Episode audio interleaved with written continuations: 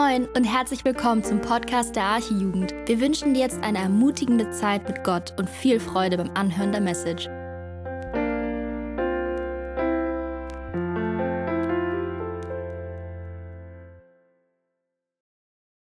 Hey, danke schön. Das war ein sehr cooler Song, hat uns alle sehr gesegnet.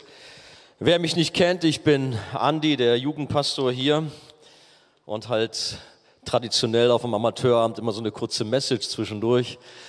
Wir sind so froh, dass wir den Amateurabend wieder so genießen dürfen, wie es heute Abend ist, nach zwei Jahren Pandemie. Es ist richtig cool. Habt ihr vergessen, wie das mal zwischendurch so war? Ich hoffe, wir genießen das auch wirklich, welche Freiheit wir wieder haben, dass wir Gott alle Ehre geben können. Danke an all die Beiträge, die schon gekommen sind. Danke übrigens auch bei der Gelegenheit, wo sind Sie? an unsere Moderatoren Eva. Das ist auch mal ganz gut, das vielleicht zwischendurch zu erwähnen. Good job. Ja, wir genießen die Zeit hier. Wir haben Frieden, wir haben Freude. Aber nicht überall auf der Welt ist das, denn nur 1630 Kilometer östlich in Kiew sieht es ganz anders aus. Nahezu täglich gibt es dort Raketenangriffe. Am 24.02 diesen Jahres begann der Angriffskrieg Russlands auf die Ukraine. Und in diesen Tagen haben die Menschen aufgrund der Angriffe oft kein Wasser, kein Strom, entsprechend auch keine Wärme, weil die Heizungen ausfallen. Eine äußerst schwierige Zeit. Die Leute gehen an die Grenze. Es sind teilweise Zustände wie kurz nach dem Zweiten Weltkrieg. Die Menschen sehnen sich nach Frieden. Da ist so wenig Hoffnung, so viel Streit, so viel Krieg in dieser Welt. Bereits zu Beginn des Krieges ging aber ein besonderes Musikvideo um die Welt. Ich weiß nicht, ob ihr das mitbekommen habt. Da ist ein kleines Mädchen, da ist das Bild. Sie heißt Amelia und ist sieben Jahre alt. Sie sang in einem Schutzbunker tief unter der Erde in Kiew einfach mal so ein Lied. Okay, es war kein christliches Lied, es war ein Lied aus dem Musical Frozen beziehungsweise der Eiskönigin Let It Go. Aber mit diesem Song hat sie den Menschen etwas Freude und Hoffnung vermittelt, was Musik doch ausdrücken kann. Wie viel mehr, wenn wir die Botschaft von Jesus weitergeben. Der Krieg ging weiter bis heute. Er tobt mit unverminderter Härte, gerade auch an der Front in der Ostukraine. Aber nicht nur dort, wir bekommen von überall aus der Welt schreckliche Bilder zu sehen. Aus dem Iran, dem Jemen, aus Armenien, Eritrea, Syrien, Myanmar und vielen anderen Ländern der Welt. Und die Leidtragenden sind besonders Kinder. Nicht nur wie Amelia, sondern so viele andere auf dieser Welt leiden. Unter anderem haben wir als Arche seit Jahrzehnten besondere Kontakte zu Partnergemeinden in verschiedenen Teilen der Welt. Wir haben jedes Jahr auch diese Aktion Hoffnung für Kinder. Bin gespannt, wie es dieses Jahr auch laufen wird. Aber wir haben auch besondere Partnergemeinden im Osten der Ukraine, zum Beispiel in Dnipro, in Slawiansk, in Kramatorsk. Und wir stehen im permanenten Austausch mit ihnen. Leider gibt es immer wieder dort auch Opfer zu beklagen wie diese Familie eines Gemeindeleiters.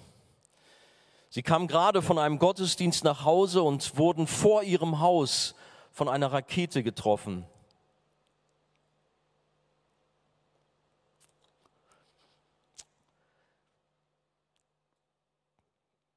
Jetzt sind sie zusammen bei Jesus. Die Not ist so groß und ich denke, wir alle sind betroffen. Unsere Herzen sind berührt. Wir beten für Frieden. Wir sehnen uns nach Frieden. Gerade in diesen Krisenregionen wie in der Ukraine. Sie haben Frieden so bitter nötig. Aber auch hier bei uns gibt es jeden Tag unzählige Konflikte, auch wenn es äußerlich oft friedlich erscheint. Auseinandersetzungen bezüglich politischer Themen. Okay, jetzt haben wir gerade die Geschichte mit den Binden und so weiter. Ich hoffe, dass wir noch ein bisschen Fußball spielen. Es geht ein Riss durch die Gesellschaft, das sind berufliche, das sind wirtschaftliche Krisen, das sind Nachbarn, die sich streiten, Freundschaften, die zerbrochen sind, Ehen und Familien, die zerrissen sind und viel Schmerz mit sich bringen. In unserer Nachbarschaft war ein Ehepaar, deren Zwistigkeiten die ganze Siedlung regelmäßig mitbekam, weil es lautstark zuging und die Teller flogen. Kurz gesagt, da ist überall so viel Unfrieden, Hass und Unversöhnlichkeit und das nicht erst seit gestern. Unsere Welt leidet und es ist dunkel geworden. Und das nicht, weil wir keinen Strom mehr haben, sondern weil das Böse überhand nimmt und sich ausbreitet. Unser größtes Problem aber ist nicht Streit und Krieg, Wirtschaftskrisen und Seuchen, sondern unser persönliches Verhältnis zu Gott, zu dem Schöpfer. Die Bibel erklärt uns, dass wir von Natur aus in Feindschaft zu Gott stehen, wir im Krieg mit Gott leben. Vielleicht sagt jemand, wieso, ich habe ihm doch nichts getan. Doch, wir alle haben gegen unseren Schöpfer rebelliert und unsere Schuld und Sünde trennt uns von ihm. Wir leben im Widerspruch zu ihm, weil wir ihn ignorieren, unsere eigenen Regeln aufstellen und seine Gebote mit Füßen treten. Und damit sind wir getrennt von ihm. Wir haben heute schon einiges von der Hoffnung in Jesus gehört, auch von Frieden, die Jesus bringt. Und die Hoffnung hat einen Namen, ja, sie heißt Jesus Christus. Weil Jesus, der Schöpfer, auf diese Erde gekommen ist, das heißt, der Vater hat seinen Sohn gesandt, dadurch haben wir Frieden, dadurch haben wir Versöhnung mit Gott dem Vater. Erinnern wir uns an die Weihnachtsgeschichte. Was war noch mal die gute Nachricht dieser großen Engelchöre am Himmel von Bethlehem? Der Lobpreis der Engel lautete, Ehre sei Gott in der Höhe und, wie heißt es weiter, Friede auf Erden bei den Menschen seines Wohlgefallen. Gute Nachricht heißt Frieden, der von Gott kommt. Jesus, der Sohn Gottes, kam als das Licht in die Dunkelheit der Welt und brachte uns Frieden. Er hat die Finsternis hell gemacht und Chaos und Leid beseitigt. Morgen feiern wir den ersten Advent und erinnern uns an sein Kommen. Der Sohn Gottes brachte die Lösung, die Erlösung. Die Bibel erklärt, was geschehen ist, als Jesus kam. Er kam, um die Werke des Bösen, des Teufels zu zerstören und um Menschen zu suchen und zu retten, die verloren sind. Das tat er, indem er all das trennte von sich oder von uns, besser gesagt, zu Gott unsere Sünde und Schuld auf sich nahm und stellvertretend für uns, die wir an ihn glauben, die gerechte Strafe ertrug. Deshalb haben wir nicht nur hier ein Kreuz an der Wand hängen, sondern so viele tragen ein Kreuz, um sich daran zu erinnern. Jesus starb am Kreuz und durch den Glauben und durch das Vertrauen an seiner Lösungswert bekommen wir, die wir an ihn glauben, Frieden in unserem Herzen, weil wir damit mit Gott versöhnt sind. Die Bibel erklärt es so, und es ist eine sehr ja, bekannte Stelle, sehr passende Stelle hierfür. Da heißt es, denn es hat Gott gefallen, alle Fülle in ihm wohnen zu lassen und durch ihn, durch Jesus, alles zu versöhnen zu ihm hin. Es sei auf Erden oder im Himmel, und jetzt, indem er Frieden machte durch sein Blut am Kreuz. Kolosser 1,20. Jesus machte Frieden durch sein Blut am Kreuz. Verstehen wir? Das Kreuz ist ein Zeichen des Friedens. Jesus hat dort am Kreuz für uns bezahlt und der Preis war hoch, er war sehr hoch. Durch seinen Tod haben wir, die wir an ihn glauben, das ewige Leben, haben wir Frieden und die Versöhnung mit Gott dem Vater. Ja, die Welt sehnt sich nach Frieden. Du selbst sitzt hier und wünschst dir Frieden auch für deine eigene schwierige Situation zu Hause, in der Familie oder im Job. So viele sind hier, die sehen sich nach Frieden in ihrem unruhigen Herzen. Kein Therapeut, keine Medizin kann das leisten, was der kann, von dem alles kommt, von Jesus, dem Sohn Gottes.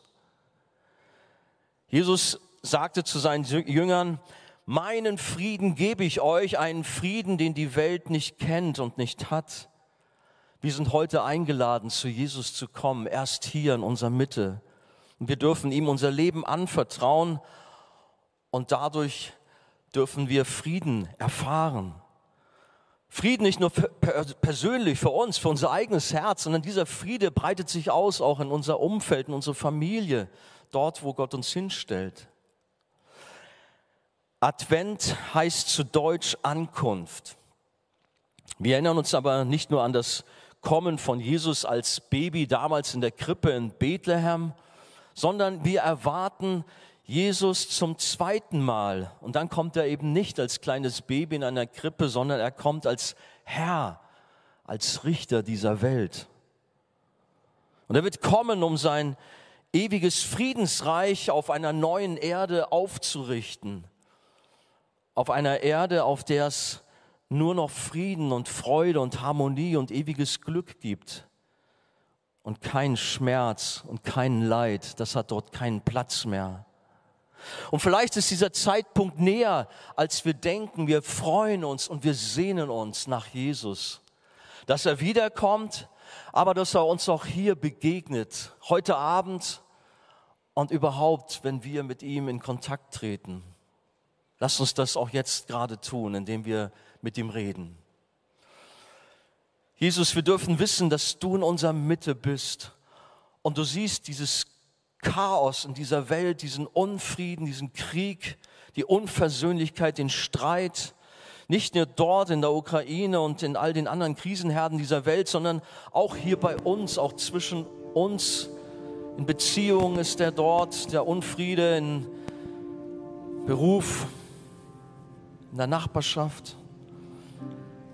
In unserem Herzen ist Unfriede weil wir im Krieg mit dir stehen. Und ich möchte dich bitten, dass du heute Abend kommst und Menschen, die dich noch nicht kennen, dass du ihnen begegnest. Ja, dass sie vor dir Zerbruch erleben, dass sie vor dir auch ihre Waffen strecken und Buße tun und umkehren von falschen Wegen, dass sie dir, dem lebendigen Gott, vertrauen. Herr, ich bitte dich, dass du Menschen heute Abend begegnest, dass sie Frieden bekommen für ihr Herz dass sie zu Kindern Gottes werden. Herr, wir danken dir, dass du in unserer Mitte bist. Du bist unsere Hoffnung. Du bist die Hoffnung der Welt. Du bist der Friedefürst und wir geben dir allein alle Ehre. Amen.